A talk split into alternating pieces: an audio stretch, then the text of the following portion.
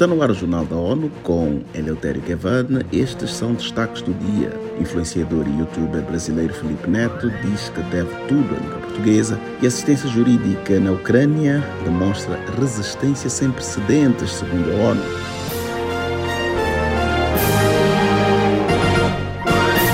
Uma série de marcos define o influenciador digital brasileiro Felipe Neto, de origem luso-brasileira. É um dos maiores youtubers do globo, com mais de 45 milhões de inscritos no canal, que fundou em 2010. Há dois anos, a revista Time elegeu Felipe Neto uma das 100 pessoas mais influentes do mundo e desde então ele vem se dedicando a pautas políticas e humanitárias como combate ao discurso de ódio, desinformação e literacia na internet para adolescentes e jovens. A Euronews conversou com Felipe Neto para o seu novo programa de televisão gravado nesta semana da língua portuguesa e perguntou qual o papel do idioma falado por mais de 285 milhões de pessoas em quatro continentes. Eu devo tudo à língua portuguesa, né? Porque os números que foram alcançados pelo meu canal no YouTube, principalmente em português, eles são até difíceis de acreditar. Em 2020, eu fui o segundo youtuber mais assistido do planeta. Naquele ano, se eu não me engano, foram mais de 5 bilhões de visualizações. Ele é meio incompreensível, porque a gente tem uma língua que é linda, fantástica, maravilhosa, que eu amo de paixão, mas que não é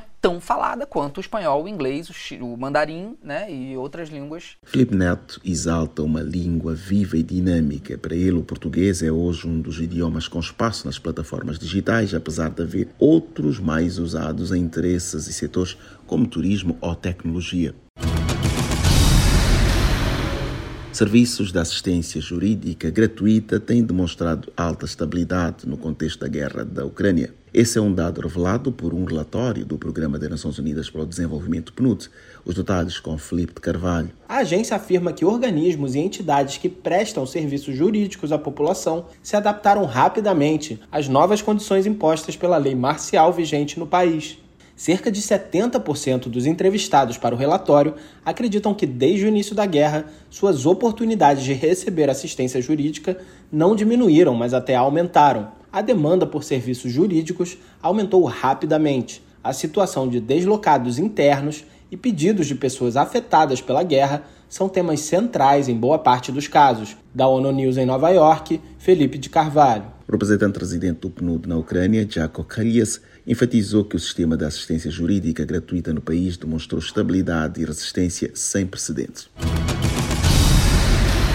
O novo estudo do Grupo Banco Mundial defende que o Brasil pode se tornar uma potência global de energia limpa e salvar a Amazônia. Para isso, precisa adotar um plano de desenvolvimento que produza mais alimentos, usando menos terras e melhor a proteção florestal.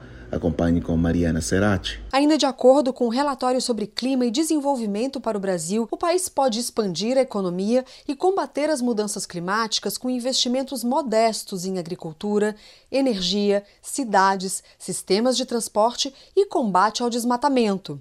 Tais investimentos líquidos seriam de apenas 0,5% do produto interno bruto (PIB) brasileiro por ano até 2050. É crucial que o país adote um modelo de desenvolvimento de baixo carbono, que prepare o Brasil para as mudanças do clima. Do Banco Mundial para a ONU News, Mariana Serati. Quase metade de toda a energia usada no país já vem de fontes renováveis. No caso da energia elétrica, são mais de 80%.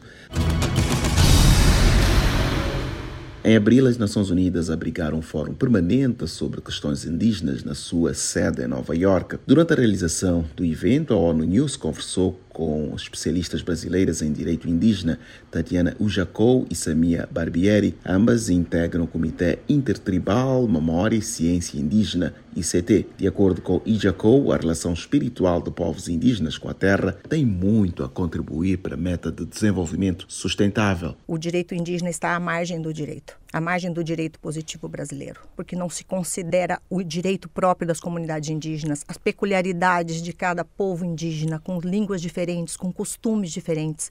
Muitas vezes lhes é negado o direito a uma tradução que a Convenção 169 da OIT traz como premissa, como condição de, de se comunicar Como que uma pessoa pode ter direito à ampla defesa se ela não pode se comunicar adequadamente? Se ela muitas vezes não está entendendo o que lhe está sendo atribuído como crime? Segundo a advogada, povos indígenas enfrentam muitas situações de criminalização devido a reprimendas policiais e ordens judiciais que não consideram essas especificidades.